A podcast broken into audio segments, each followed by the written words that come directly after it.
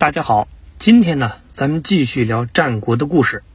当年的魏文侯凭着超凡的才干，从重重包围中为魏国杀出了一片广阔天地。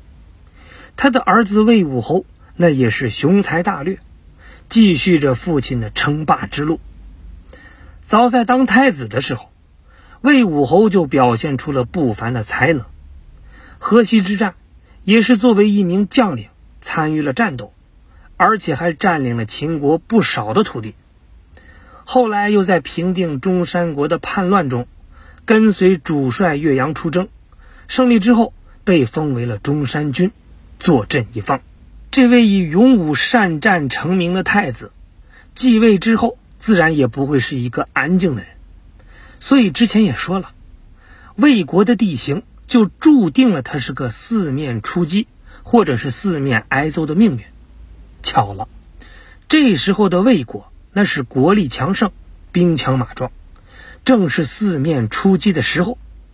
而向西出击是他的首选。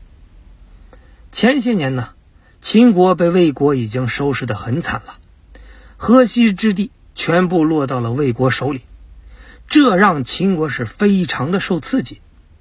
东方的变法也让他们看到了希望。比如公元前四百零八年，秦国就实行了出租河，这个跟鲁国的出税亩很相似。可问题是，这已经是人家鲁国一百八十多年前的东西了，秦国这时候才拿过来用，可想而知，落后的程度啊。所以诸如此类照猫画虎的变法，在东方各国看起来，那就是一个个的笑话而已。那是掐着眼睛瞧不上。不过别人不当真，秦国人当真了。他们是真的觉得自己强大了。在公元前四百零一年，也就是吴起夺了河西之地的八年后，秦国是卷土重来。魏国根本就不把秦国放在眼里，继续用吴起守着河西。结果秦国是一点便宜没捞到。不过秦国呢，也是屡败屡战。这场仗一直持续了三年多，而一场更大规模的战斗开始了。秦国全民出动，组织了五十万大军，是直扑魏国的河西堡垒。这场赌上国运的仗，看得出秦国拼了。可是很不幸，他们遇上了吴起。经过十几年的经营，西河郡已经被吴起治理的是坚不可摧。尤其是军队，那在笼络军心方面，吴起很厉害。据说魏武侯来西河郡开庆功大会，吴起主持。他把军士们按军功分成了三类：那立上功的坐前排，用金银器皿，吃猪牛羊；立中功的坐中排，器皿呢就少一些，只吃猪；没有功劳的坐最后边，用普通餐具。吃普通饭菜，而宴席结束之后，还要赏赐有功者的父母妻子，赏赐内容也是按照军功划分。这一系列赏罚分明的操作下来，人们都愿意参军立功。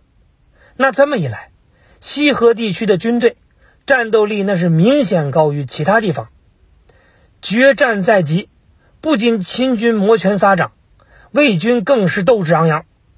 秦军主攻的方向是阴晋城，大概呢就是现在陕西的华阴。而吴起就请示魏武侯，派五万没有立过功劳的步兵上前线，由自己亲自率领。魏武侯同意了，同时呢增派五百乘的战车、三千名骑兵助战。这场战是空前惨烈，最终结果是五万魏军。大败五十万秦军，秦国十几年的励精图治，付之流水，而吴起一战成名。可是屋漏偏逢连夜雨，破船又遇大头风。这几年，这个秦国是连续的五任国君都死得很早，就连活得最久的秦简公也才执政了十四年。国君频繁更换，这对秦国的伤害那是肉眼可见。整个的国家就是三个字儿：不稳定。秦惠公死后，不到两岁的小儿子秦出公继位，主少国疑是权臣当道，孤儿寡母的标配，直接就激发了国家动乱的导火索。当年秦灵公死后，他的叔叔秦简公是趁乱继位，而灵公当时的儿子公子连才不到九岁，被迫逃到了魏国。那时候魏国的魏文侯还在，他觉得公子连是张好牌，所以呢，不仅收留了他，还给了他优厚的待遇。所以虽然秦魏是一直战乱，但是公子连在魏国倒也太平。等公子连的侄子秦出公继位的时候，秦国的朝堂一片混乱。魏武侯知道以后，觉得机会来了，他决定仿效当年。秦穆公辅助晋文公的做法，派军队把公子连送回去秦国争夺君位。